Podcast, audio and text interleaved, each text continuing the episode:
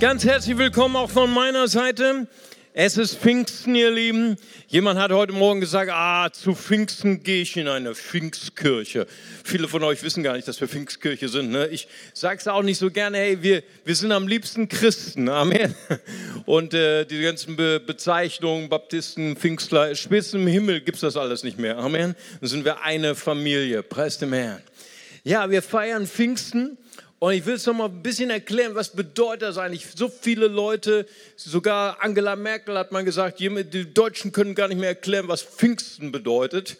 Und das wollen wir heute mal ein bisschen ändern. Also Pfingsten, dieses Wort ist ja so ein komisches Wort und ist auch, was da passiert, ist auch so ein bisschen schwer verständlich. Aber Pfingsten ist eigentlich die Übersetzung von Pentekote. Ne? Ist ein griechisches Wort. Ne? Hier vorne habe ich zwei Griechinnen sitzen. Ne? Pentekote heißt einfach 50 und es waren 50 Tage nach Ostern. Ne? Wir haben gerade Ostern hinter uns. Wir haben gefeiert. Jesus ist für unsere Sünden gestorben, Amen. Und am dritten Tag ist er auferstanden von den Toten. Hammer. Das war das größte Ereignis der ganzen Geschichte. Das größte Ereignis im Christentum ist die Auferstehung Jesu. Amen. Und wenn ich das nochmal so ein bisschen übersetze, das war ja an einem Pessachfest. Wir nennen das, also katholische Kirche nennt das Ostern, aber die Juden hatten dort ihr Pessachfest. Das heißt, Jesus ist gestorben einen Tag vor dem höchsten Feiertag der Juden, vor dem Pessachfest. Pessach, die Erinnerung, Mose hat das Volk Israel aus der Knechtschaft Ägyptens herausgeführt und dann haben sie ein reines Lamm geschlachtet. Es ist ein Vorschatten auf das Lamm, das einmal für uns geschlachtet werden sollte, Jesus Christus, für unsere Sünden. Er ist auferstanden und er war 40 Tage, 40 Tage Bibelstunde mit seinen Jüngern über das Reich Gottes. Amen. Da wäre ich gern dabei gewesen. Ja, vor allen Dingen, um den Auferstandenen zu sehen. Das war, das war schon der Hammer. Und dann waren 40 Tage zusammen, haben immer noch nichts kapiert, haben gedacht, Jesus wäre nur gekommen, um Politik zu machen, das Reich Israel wiederherzustellen. Die waren, die stand, da standen sie auf der Leitung, ja. Also die Jünger, die waren noch nicht so ganz 100% hochgefahren. Und dann ist Jesus auch noch aufgefahren zum Himmel. Das haben wir vor zehn Tagen gefeiert. Ne, die Rheinländer, die kriegen das immer nicht so ganz mit. Ne, die feiern immer Vatertag. Ne, Vatertag. Ne, das ist eigentlich Christi Himmelfahrt. Ne, nur mal zur Übersetzung für die Rheinländer, ne, damit die das auch mal mitkriegen. Und also nach 40 Tagen nach Pessach ist Jesus zum Himmel aufgefahren. Und da waren die Jünger ausgenockt. Die waren total fertig mit den Nerven. Die waren depressiv, die waren deprimiert. Jetzt hat uns Jesus auch noch verlassen. Und es war ja keine gemütliche Atmosphäre. Die Juden, die haben gesagt, ja, all diese Jesus-Nachfolger sind alles Spinner, das sind alles Götzen. Äh, Diener eigentlich, denn wir beten jetzt Jesus an, wir haben nur einen Gott und so weiter. Äh, das haben die alle nicht verstanden und die waren in Lebensgefahr. Und Jesus hat dann gesagt, kurz vor Himmelfahrt, bleibt in Jerusalem, wartet, bis der Heilige Geist auf euch kommt. Das braucht er gar nicht zu sagen, weil die wollten sowieso nicht missionieren, die wollten sowieso nicht raus, die waren fertig mit den Nerven, die haben sich nur verbarrikadiert zu Hause und dann haben die für sich Gottesdienste gemacht. Aber am 50. Tag zu Pfingsten, zum Pfingstfest, kam der Heilige Geist mit einem mächtigen Sturmwind. Auf jedes Haupt senkte sich eine Flamme und sie sprachen in Sprachen, die sie nicht gelernt hatten in Arabisch, in Farsi, in Römisch, in Griechisch, ne, in allen Sprachen, die es damals gab. Ungelernte Menschen, einfache Handwerker, Fischersleute, die nicht Abitur hatten, die nicht Uni gegangen sind und die sprachen diese neuen Sprachen und sie priesen die großartigen Werke Gottes. Und dann ist Petrus aufgestanden, der war dann so richtig angetörnt, hat seine Pfingstpredigt gehalten und 3000 Leute haben ihr Leben Jesus gegeben. Hammer! Davon, davon träumen wir Prediger immer. Ne? Deswegen lernen wir auch diese Pfingstpredigt auswendig, ne? damit wir auch mal so eine tolle Predigt halten, dass 5, 3000 Leute sich bekennen. Also die hatten ganz andere Probleme als unser, also unser Management, die, die knicken schon ein bei 20 Täuflingen. Die sagen, boah, wie sollen wir das alles machen? 20 Täuflinge, das dauert ja unheimlich lange. Die hören ja gar nicht mehr zu und so weiter. Ich sage, hey, was ist los? Äh, das sind positive Probleme, aber 3000 Taufen, das ist, ein anderes, das ist ein anderes Kaliber, okay? Also die hatten ordentlich Probleme. Es war Pfingsten war der Geburtstag der Kirche. Die Kirche wurde geboren durch die Kraft des Heiligen Geistes. Sie war von Anfang an inspiriert vom Heiligen Geist. Sie war von Anfang an international. Amen. Weil die Juden kamen aus allen damaligen Nationen. Das waren die Diaspora-Juden. Die lebten in Nordafrika, Italien, Spanien, um, das, äh, um den Kaukasus herum. Da kamen sie alle zum Pfingstfest nach Jerusalem. Deswegen ist die Kirche geboren zu Pfingsten. Happy Birthday Church. Happy Birthday Gemeinde. Amen. Das ist, das ist der Geburtstag der Gemeinde, den wir zu Pfingsten feiern. Nun, viele sagen, die vielleicht nicht so in der Bibel lesen oder noch nicht so bewandert sind, hey, in anderen Sprachen sprechen, das ist so ein bisschen spooky, ne? so ein bisschen komisch. Und ich möchte das gerne mal, dieses Pfingstfest mal beleuchten von der jüdischen Seite. Weißt du, die Juden haben ja die gleichen Feste, sie nennen das nur anders. Ne, wir nennen es Ostern, sie nennen es Pessach. Ne? Und die haben auch ein Pfingstfest, sie nennen das nur nicht so. Die nennen das Shavuot ne? oder Shavut nennen sie das. Und genau, hier haben, wir äh, mein, mein ähm, wie nennt man es nochmal im Theater, wenn vorne hier jemand sitzt und so. Hä? Soufflöse, genau, hier haben wir ein Sabre aus Israel, genau, Shavuot oder Shavut oder wie auch immer. Das heißt übersetzt, Shavuot, genau. Das heißt übersetzt, heißt das Wochenfest. Ne? Wenn du nämlich mal rechnen kannst, 50 Tage sind sieben Wochen, sieben mal sieben sind 49 plus eins ist das Shavuot-Fest. Und es war ein ganz wichtiges Fest für die Juden, weil die Juden dort, das war so eine Art Erntedank. Weißt du, das kennen wir heute nicht mehr so in der WhatsApp-Generation, ne, in der MacBook-Generation, in, in, in, in, in, Fiber. Habt ihr Fiber? Nee, aber ich habe Fiber. Ey, bei mir läuft der. Fiber und, und, und, und, und Messenger und was auch da ist das halt total wichtig. Damals, war, da gab es das alles nicht, dieses moderne Zeug. Ne, da gab es Ernten. Wisst ihr noch, wie, wie, wie, wie äh, äh, Ehren aussehen und Gerste und Weizen? Ne? Habt ihr gar keine Ahnung, ne? also, total hoffnungslos. Damals, weißt du, die waren agrarorientiert. Ne? Wenn da die Ernte gut war, da haben sie den Herrn gepriesen. Ja? Denn das war wichtig. Den war nicht wichtig, ob sie eine WhatsApp-Nachricht bekommen haben ne? oder was auf Facebook wieder, wie viele Likes sie bekommen haben. Das war total gleichgültig. Die Ernte musste stimmen. Und deswegen war das Shavuot-Fest ein Fest der Ernte. Und es ist auch hochinteressant. Gott schenkt die große erste Ernte der Leute, die zu Christus kommen, schenkt er zum Erntedankfest. Das ist immer, immer ein Bild dabei. Aber vielmehr feierten die Juden die Gabe der Worte Gottes, die Gabe der zehn Gebote. Nun, die alten Hasen hier unter uns, Sie wissen die Geschichte, aber ich erkläre es nochmal für die, die die Bibel noch nicht so gut kennen. Pass mal auf, Mose führt das Volk Israel aus der Gefangenschaft aus Ägypten. Und sie sind mitten in der Wüste am Berg Sinai. Ich war mal da mit meiner Jugendgruppe. Hammer, Hammer Bergaufstieg. Heute viel zu gefährlich wegen den ganzen Terroristen, die da rumfleuchen und kräuchen. Aber damals tolle Sache. Ne? Ganze Berg in der Nacht voller Fackeln. Hammer. Aber Mose geht allein auf den Berg, um die Worte Gottes, die zehn Gebote zu empfangen. Auf Steintafeln eingeschrieben mit dem Finger Gottes. Wow, Signature by God. Weißt du, heute 10 Millionen auf der Börse, nicht wahr? Hammer, von Gott selbst geschrieben, auf den zwei Steintafeln 10 Gebote. Und er bleibt dort 40 Tage und fastet. Ohne Essen, ohne Trinken. Ne? Letztens war ich beim Friseur, ich gehe mal zu Babylon. Ne? Ich gehe mal bei, bei nur, nur Rasul und Ali und Abdul Rasul und Mohammed schneiden meine Haare. Ne? Und der äh, eine Mohammed, der hatte jetzt, äh, äh ich habe ich hab, ich hab Ramadan. Ne?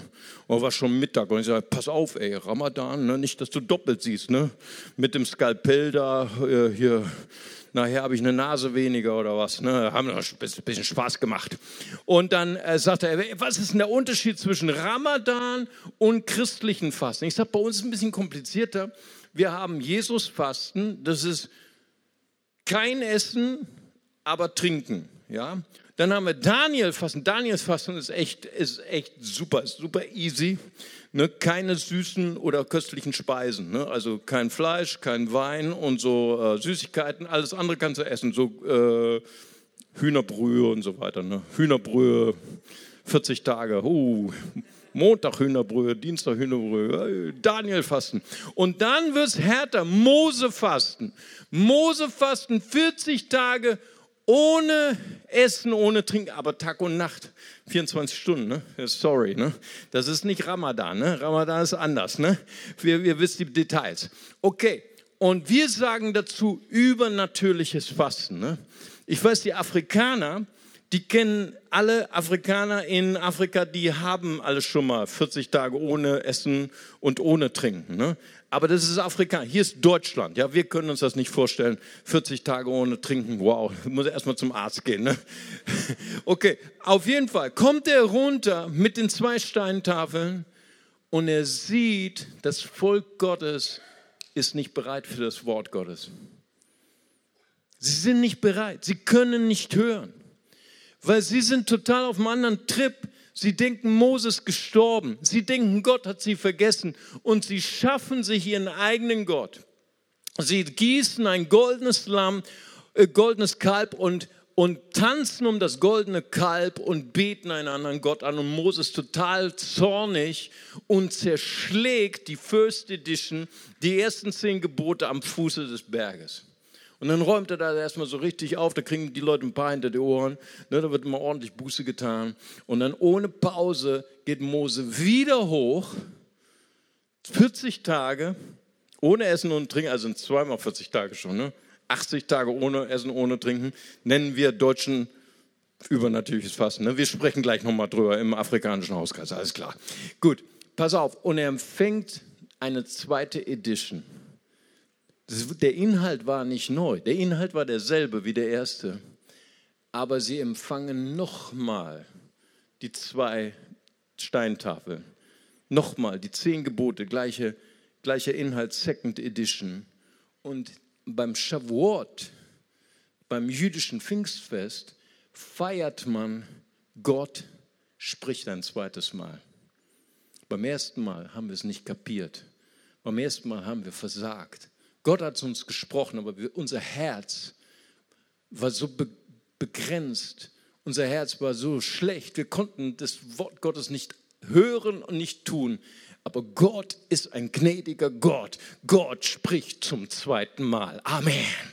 Gott schenkt eine zweite Chance. Das feiert man zum Shavuot. Und Jesus sagt, Matthäus in Markus 16, Vers 17, die, die da gläubig sind, die werden in neuen Sprachen sprechen. Merkt, merkt ihr was? Sie werden in neuen Sprachen sprechen. Gott wird sein Wort in unsere Herzen schreiben. Nicht mehr auf Steintafeln, sondern auf fleischerne Herzen, dass wir es verstehen und dass wir in einer neuen Sprache sprechen, dass sogar alle Menschen verstehen, wer Gott ist. Das feiern wir zu Pfingsten. Das feierten die Juden zum Shavuot. Was ich habe mich letztens mit meinem Sohn unterhalten und er sagt, Papa, ich habe so einen genialen Mathematikprofessor. Wenn der mir Mathematik erklärt, dann kann ich es richtig verstehen. Als du mir früher als Kind Nachhilfe gegeben hast oder im Gymnasium, ne, ich habe kein Wort verstanden. Ne? Ich wollte nie Nachhilfe von dir haben, ne? obwohl ich mich immer total angestrengt habe. Ich habe immer gesagt, mein, äh, äh, die Nachhilfe eingeleitet, dient der Mathematik und die Mathematik wird euch dienen. Ne? So tolle Sätze habe ich mir ausgedacht. Meine Kinder haben kein Wort verstanden. Ne? Meine Tochter auch, ey ja, Papa, mir hast du auch Nachhilfe gegeben, ich habe kein Wort verstanden. Ne? Und jetzt hat mein Sohn einen Mathematikprofessor, der erklärt es ihm, Second Edition, und er kann auf einmal Mathe verstehen. Hammer! Hey, ich habe mich gefreut für ihn. Ne? Ich war natürlich traurig für mich. Ne? Aber verstehst du, Second Edition, ne? er hat es nochmal erklärt bekommen. Jetzt hat er es verstanden. Okay?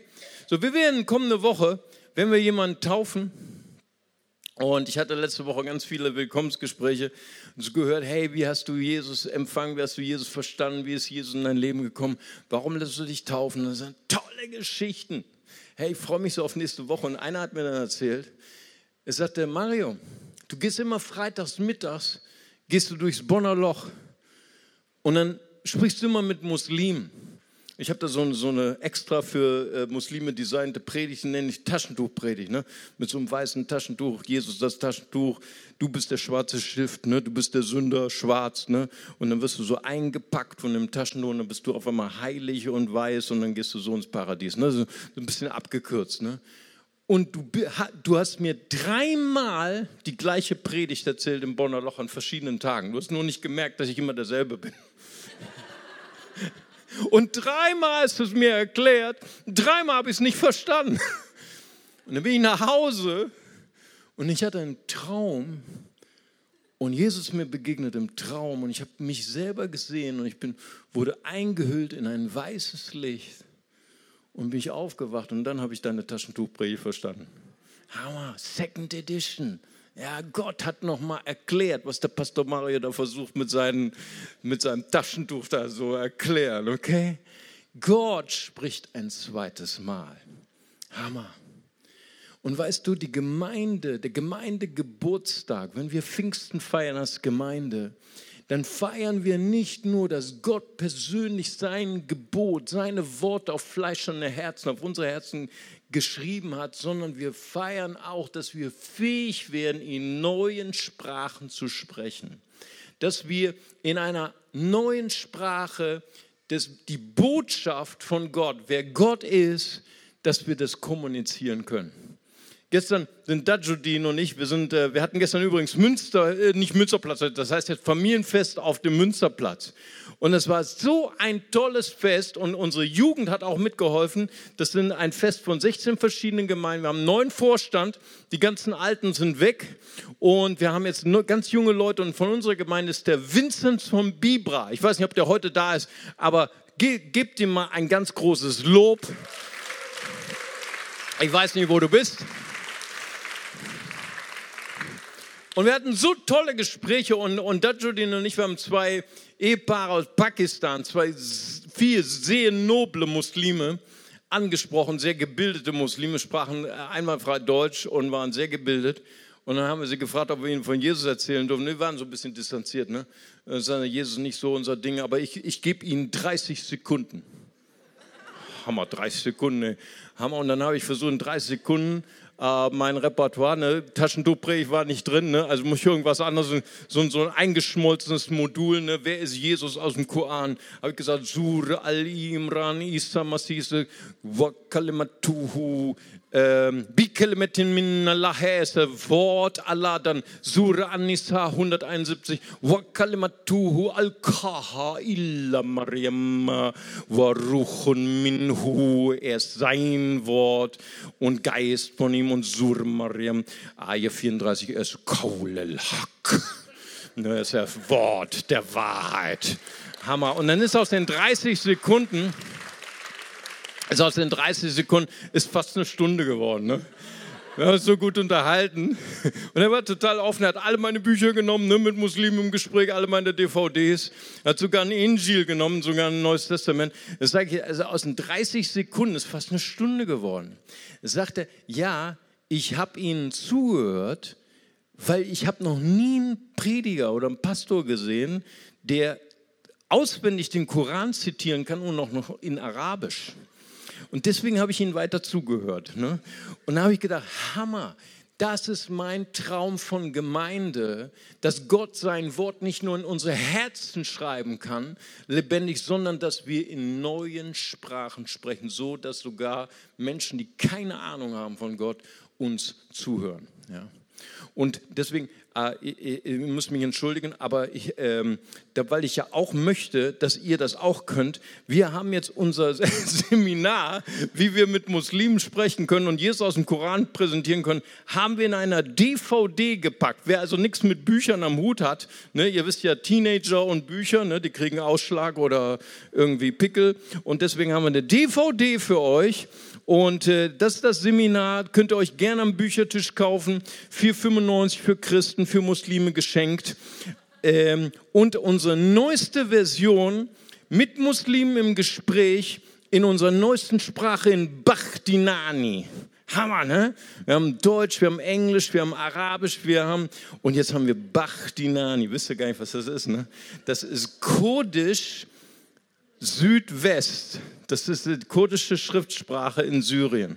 Hammer, ne? Gestern habe ich auch zwei davon verteilt. Und unser äh, Übersetzer heißt Osama Mohammed. Hammer, ne? Toller Name, ne? Und das ist ein ehemaliger IS-Kämpfer in Syrien. Hatte, ich habe ihn noch nie gesehen, ne? aber egal. Und Jesus ist, Jesus, Jesus ist ihm begegnet. Und, äh, aber Rezan hat schon getestet, ne? Ist gut. Preis dem Herrn. So, das war nur kurz mal ein Werbeblock. Vergebt mir. So, das ist das, was wir feiern zu Pfingsten. Gott möchte sein Wort auf Fleisch und Herzen schreiben. Und er möchte, dass wir in neuen Sprachen sprechen, so dass Menschen verstehen, wer Gott ist. Weißt du, Gott ist ein redender Gott. Noch mehr, Gott, er identifiziert sich sogar mit dem Wort. Ihr kennt es. Johannes 1, Vers 1, im Anfang, im Anfang war das Wort, das Wort war bei Gott, Gott war das Wort. Ja, und Gott will, ist nicht nur identifiziert mit der Message, Gott möchte seine Message auch an die Menschen bringen, so dass sie es verstehen. Vers 14, und das Wort wurde Fleisch, Jesus Christus, und wohnte unter uns. Was er hat nicht nur einen Blitz vom Himmel geschickt und dann hier auf den Münsterplatz auf die Steine eingraviert, ich bin Gott, biete mich an. Das wäre schon beeindruckend, ne? so ein bisschen Pyrotechnik. Ne? Er hat einen Menschen geschickt, so wie du und ich, in Schwachheit, in unserer Sprache, in, unserem, in unserer Kultur, damit wir verstehen könnten, wer Gott ist. Dass wir nicht nur eine Information haben über Gott, sondern dass wir wirklich wissen, wie sehr Gott uns liebt. Jedes Mal, wenn Jesus Kranke geheilt hat, jedes Mal, wenn er Menschen befreit hat, alle Menschen lobten und priesen Gott und sagen, wow, wir haben wirklich verstanden, wer Gott ist. Und dann heißt es in Vers 14, er, das Wort wohnte unter uns. Und das heißt im Griechisch, zeltete unter uns. Hammer, das ist der Beweis dafür, dass Gott ein Rollranger ist. Ich wusste das immer. Das Wort zeltete unter uns. Weißt du, damit will man was ausdrücken.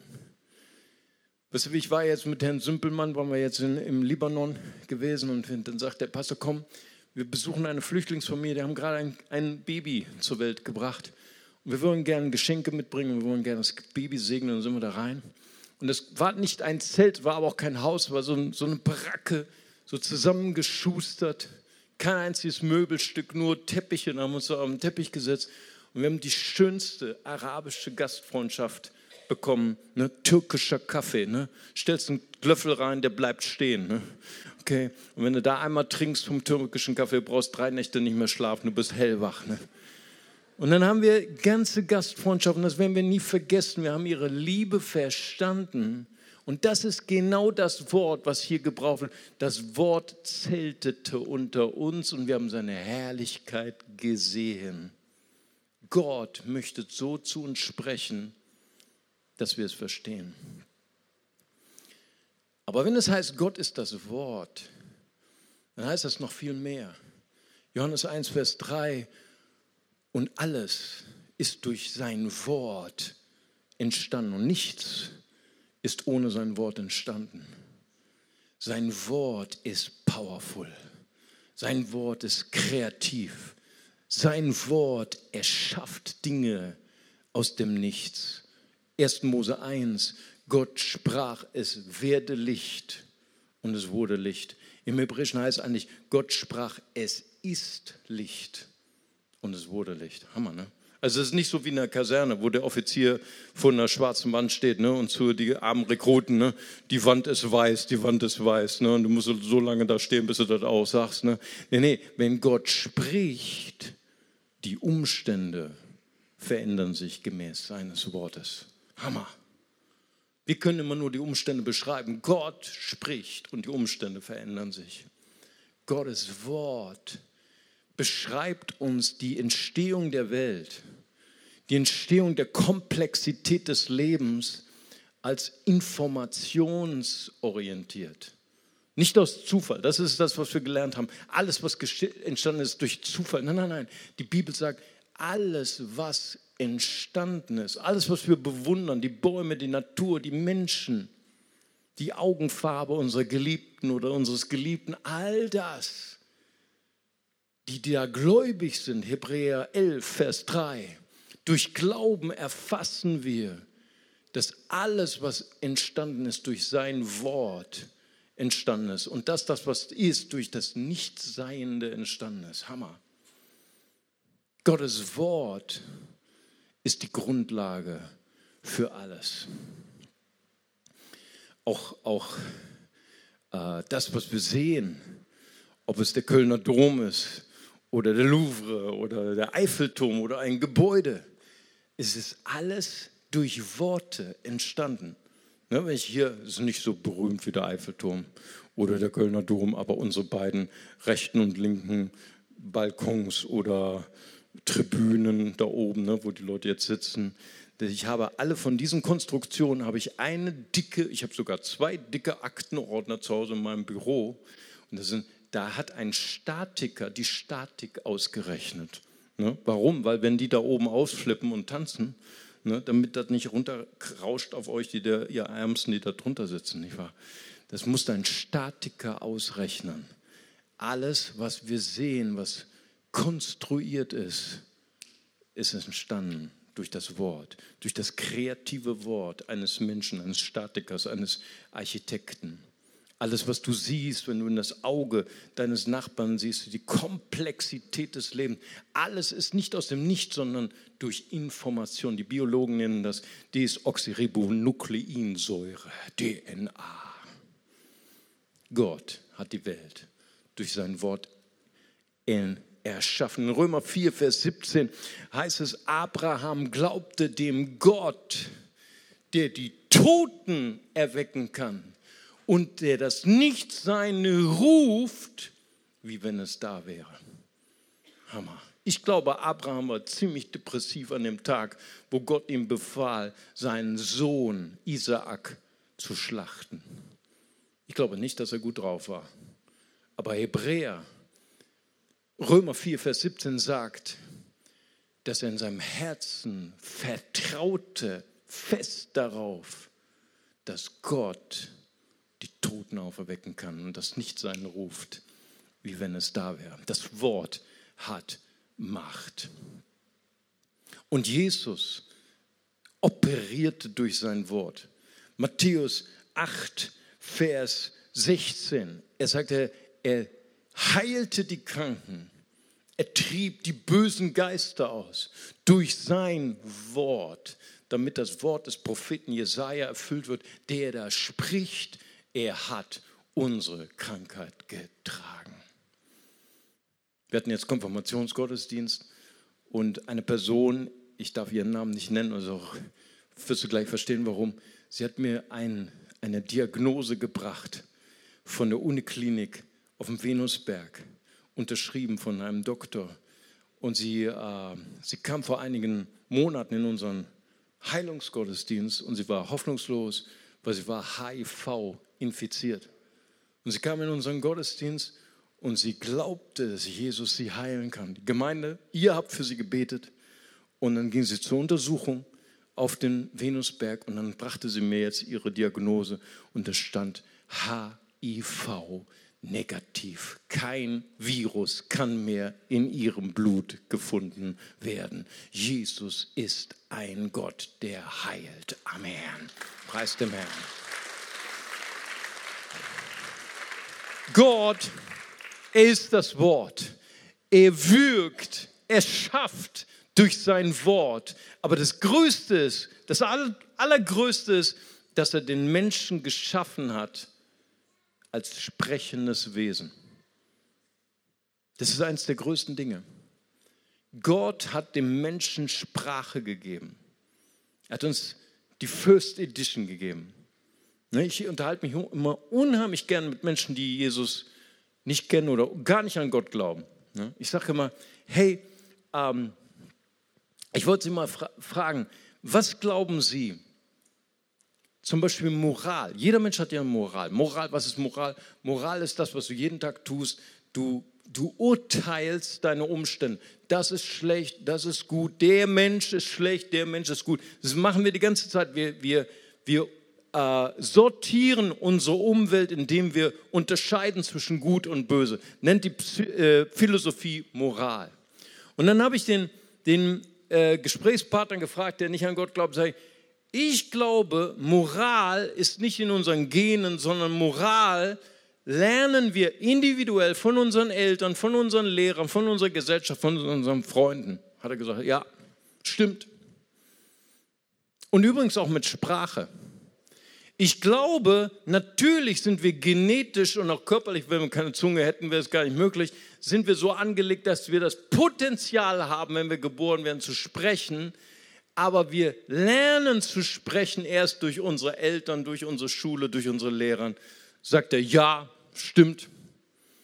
Dann sage ich, wenn meine Eltern Moral und Sprache lernen mussten durch ihre Eltern und ihre Eltern von ihren Eltern, dann glaube ich, ist es viel logischer zu glauben, der erste Mensch hat die Sprache geschenkt bekommen, hat die Moral geschenkt bekommen von einem genialen Konstrukteur, der Moral hatte, zehn Gebote und der ein sprechendes Wesen ist. Viel logischer als zu glauben, es ist einfach so entstanden. Und wenn Gott dem Menschen Sprache gegeben hat, ist es etwas Mächtiges. War eins der ersten Aufträge an Adam. Gott setzt Adam in den Garten und er sollte jedem Tier seinen Namen geben. Ja, ist für, für manche Leute langweilig. Oh, ich merke das manchmal auch, wenn ich Leute frage, wie ist dein Name? Und dann sagen sie, oh, mein Name ist Pascal. Und ich frage manchmal Araber, ne? die sagen, ich heiße Ali, ich heiße Hamid, ich heiße Abd al-Rasul oder wie. Ne? Ich sage, was ist die Bedeutung von deinem Namen? Oh, weiß ich nicht. Hammer. Ich sage, frag deine Mutter. Deine Mutter hat dir bestimmt sich was dabei gedacht. Namen haben immer eine Bedeutung im hebräischen Denken. Aber im hebräischen Denken, jemand einen Namen zu geben oder jemand beim Namen zu nennen, bedeutet noch mehr, als ihn nur zu kennen, bedeutet, dass du Vollmacht hast über ihn. Denn als Adam den Tieren Namen gegeben hat, war es so viel wie, er gab ihm Vollmacht. Und die Bibel sagt, dass in der Zunge, in dem Reden des Menschen ist die Vollmacht über Tod und Leben. Sprüche 18, Vers 21. Jesus sagt sogar, dass wenn wir seinen Glauben empfangen haben und wenn wir reden, wie Gott redet, dann reden wir sogar zu unseren Umständen, zu unseren Krankheiten, zu unseren Nöten, dann reden wir zu dem Berg und er wird sich heben und versenken in die Tiefe des Meeres. Hammer. Was für eine Vollmacht ist in unserer Zunge. Und gleichzeitig warnt das Wort Gottes in Jakobus, da Jakobus Kapitel 3, Vers 8 sagt es, wer kann die Zunge bändigen? Wer kann Macht ausüben über die Zunge? Die Zunge ist ein ähm, unstetes Übel voll tödlichen Gifts. Wow. Und wer von uns hat es nicht erfahren, dass so viel Übel ausgeht durch schlechtes Reden, durch negatives Reden. Hat meine Mutter immer zu mir gesagt. Er hat gesagt, Mario, die Zunge, die Worte können mehr verletzen als Schläge. Ne? Meine Mutter hat sowieso immer recht gehabt, ne? aber hier hat sie auf jeden Fall recht gehabt.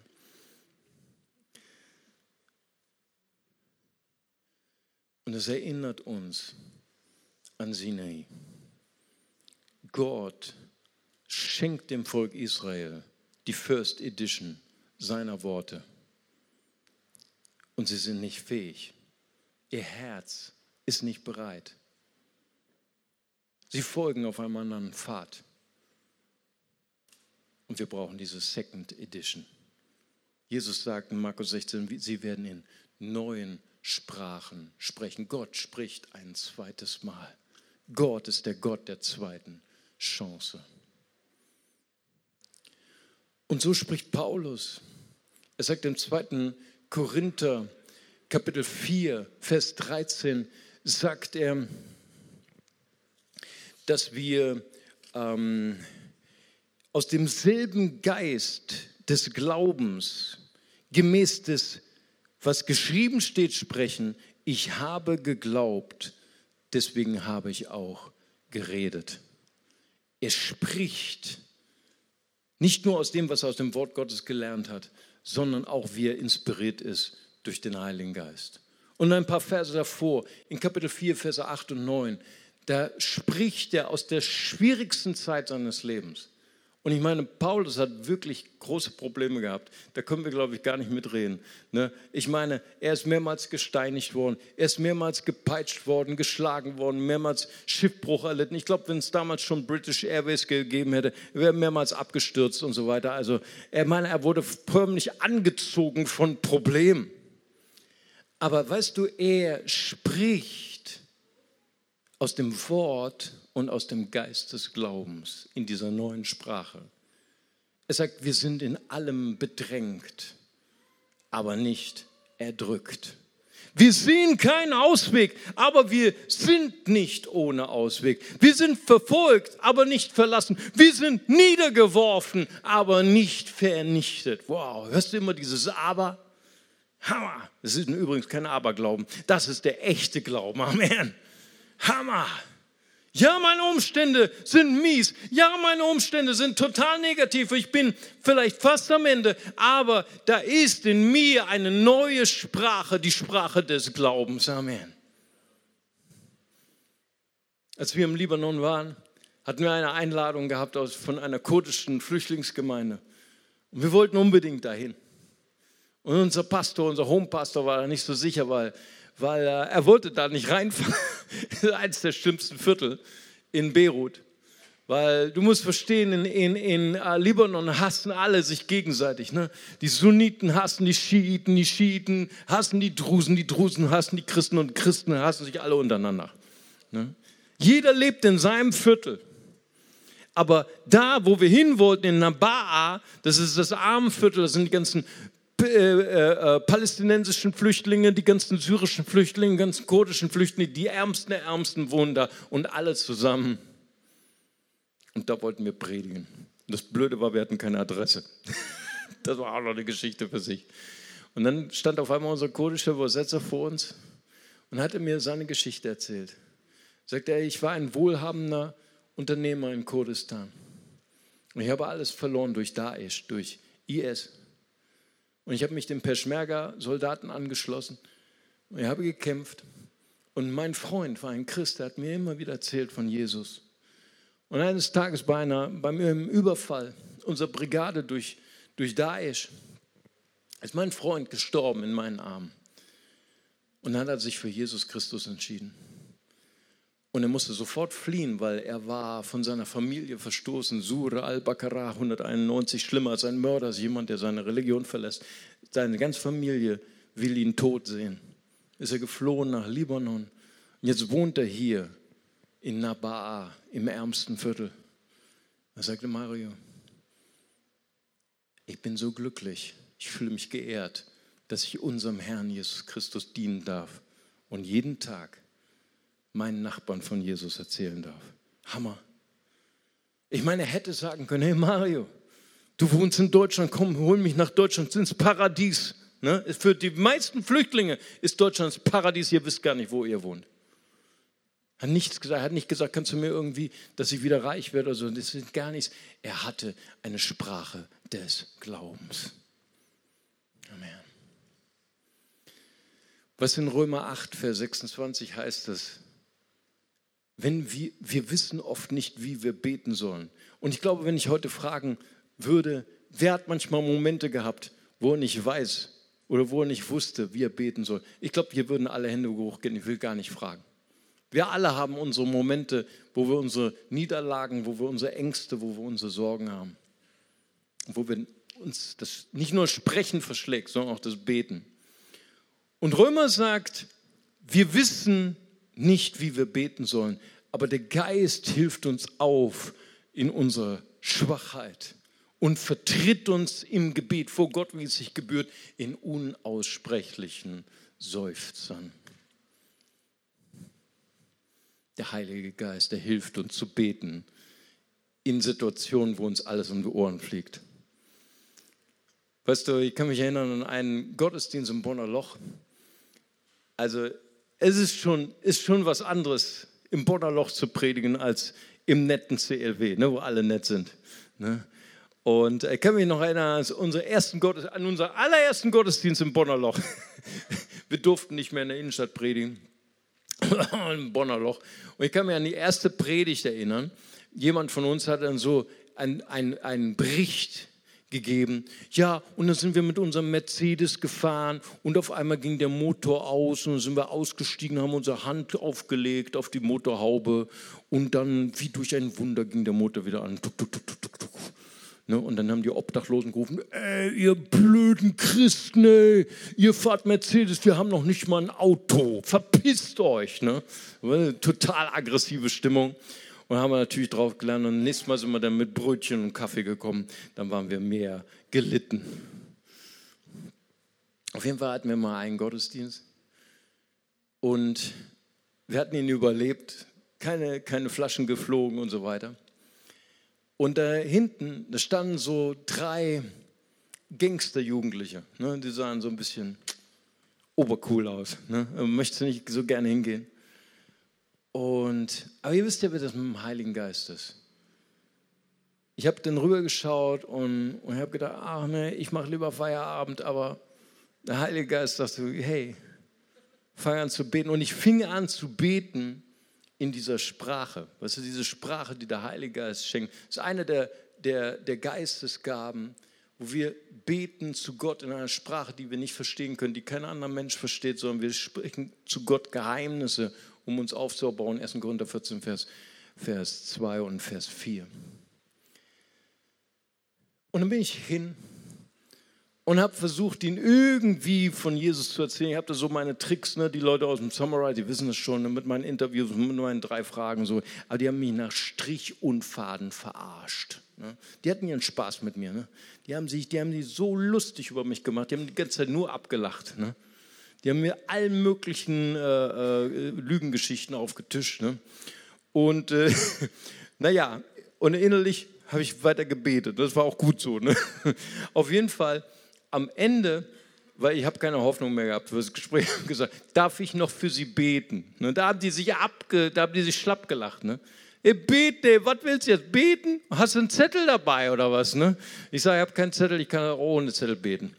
Und dann habe ich für, der, für den Boss gebetet und für den zweiten gebetet. Und manchmal passiert mir das, wenn ich für Leute bete, kriege ich ein SMS vom Himmel. Okay, und dann habe ich zu ihm gesagt, ey, entschuldigen Sie, ich habe gerade ein SMS vom Himmel bekommen. Und ihr guckt mich an wie so ein Auto ne? und sagt, hey, SMS vom Himmel, was meinen Sie damit? Und ich sage, ja, passen Sie auf, ich, äh, ich soll Ihnen was von Gott sagen. Sie sind gerade in einer Ausbildung, Sie sind gerade fertig mit einer Ausbildung und Sie sollen eine Sie stehen vor der Frage, ob sie noch eine Ausbildung machen oder jetzt sofort arbeiten. Und ich soll Ihnen von Gott sagen, dass Gott sie benutzen möchte, die junge Generation zu fördern und zu ermutigen und sie sollen unbedingt diese zweite Ausbildung machen. Und da unterbricht mich der Boss, also der Rechte, und sagt, ey, total krass, ey. Wir haben sie die ganze Zeit angelogen. Sie haben die ganze Zeit gesagt, der arbeitet schon. Und Sie haben gesagt, der ist in der Ausbildung steht vor der nächsten Ausbildung. Das ist total korrekt, Alter. Woher wusstest du das? Ich sage, wusste das nicht, aber Gott kennt euer Leben. Und dann sagt er, krass, würden Sie nochmal für uns beten? Ich sage, 100 Prozent, auch ohne Zettel. Und dann sage ich, wofür kann ich denn beten? Und er sagte, wir sind eine Gang. Das habe ich mir schon gedacht. Wir gehen hier durch die Straßen, wir machen ganz schlimme Dinge. Wir verarschen Behinderte, Kleinwüchsige, Rollstuhlfahrer, Leute, die an Krücken gehen. Wir, wir sagen irgendwelche komischen Sachen, dann lachen wir uns schlapp. Und wir sind 100% überzeugt, wir gehen dafür in die Hölle. Habe ich noch nie gehabt. Können Sie nicht dafür beten, dass wir nicht in die Hölle gehen? Ich sage, das mache ich 100% aber erstmal wird Buße getan. Zwei von denen haben Buße getan. Und dann habe ich für sie gebetet und zwei haben ihr Leben Jesus gegeben.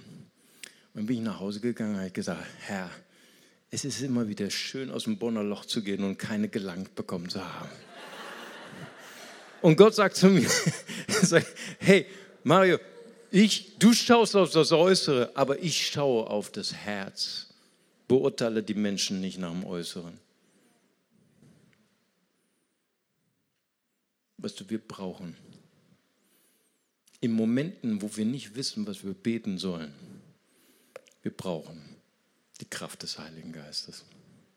Wir brauchen diese neue Sprache des Gebets, diese neue Sprache des Glaubens. Lass uns zusammen beten. Vater, ich möchte dir danken, Herr, für diese kostbaren Menschen, Herr. Ich danke dir für jeden Einzelnen. Jeden Einzelnen hast du geschaffen, kreiert und du hast einen fantastischen Plan mit ihnen. Ich möchte dir von ganzem Herzen danken, dass du, dass jeder Mensch ein Kunstwerk ist. Jeder Mensch ist einzigartig und mit jedem Menschen hast du einen fantastischen Plan. Und ich möchte, bevor ich für Christen bete, ich möchte heute für Christen beten, unbedingt. Aber bevor ich das tue, möchte ich gerne eine Einladung geben an Menschen, die vielleicht heute zum ersten Mal verstanden haben, wow, ich bin ein Kunstwerk eines genialen Konstrukteurs. Und nicht nur das, dieser Konstrukteur liebt mich und möchte mein Freund sein. Gott möchte mein Freund sein. Und er hat einen Plan für mich. Und ich möchte, ich möchte auch Gottes Freundin, Gottes Freund sein. Da möchte ich dir nochmal in zwei Sätzen ganz kurz das Evangelium erklären. Die Bibel sagt, jeder Mensch ist getrennt von Gott. Ist ziemlich negativ, ich weiß das. Jeder Mensch kann auch nicht mal bezahlen für seine Sünde. Wir sind alle von uns aus, von unserer Perspektive verloren. Aber dann kommt gleich der zweite Satz, der ist umso positiver. Da heißt es in Johannes 3, Vers 16, so sehr hat Gott die Welt geliebt, dass er seinen eingeborenen Sohn gab. Jeder, der an ihn glaubt, geht nicht verloren, sondern wird ewiges Leben empfangen. Das ist Gottes Liebe, das ist Gottes Rettungstat. Er hat einen Retter geschickt, Jesus Christus. Wenn Sie sagen, ich spüre, da klopft jemand an mein Herz. Ich möchte gern heute die Tür meines Herzens öffnen. Ich möchte gern Jesus Christus einladen in mein Herz und sagen, vergib mir meine Schuld, sei du mein Retter. Ich gebe dir mein Leben, sei du der Navigator, sei du der Herr in meinem Leben. Dann möchte ich Sie kurz einladen, Ihre Hand zu heben als ein Zeichen. Ich würde sehr gern für Sie beten. Halleluja. Dort ist eine Hand, dort ist eine Hand. Dankeschön. Dort ist eine Hand. Dankeschön. Ich freue mich sehr. Ist noch jemand da? Dann heben Sie einfach Ihre Hand. Dort hinten ist noch eine Hand. Dankeschön. Ist noch jemand da? Heben Sie einfach Ihre Hand. Ich würde gerne auch für Sie beten, wenn Sie sagen, heute möchte ich eine Entscheidung treffen. Ich möchte Jesus in mein Herz einladen. Es soll der Retter werden in meinem Leben. Gott segne Sie dort oben. Die Hand habe ich gesehen. Ist noch jemand da? Heben Sie ganz kurz Ihre Hand. Dankeschön. Die Hand habe ich gesehen. Danke, Jesus. Ich warte noch einen Moment, bis die Übersetzer die Message rüberbekommen haben. Danke, die Hand habe ich auch gesehen. Wunderbar. Ja. Dann lass uns zusammen mit diesen kostbaren Menschen, die sich gerade gemeldet haben, ein einfaches Gebet eines Kindes zusammen beten. Unser Technikteam werden es jetzt an die, an die Leinwand projizieren und wir beten als ganze Familie zusammen, okay? Wir sagen laut, Vater im Himmel.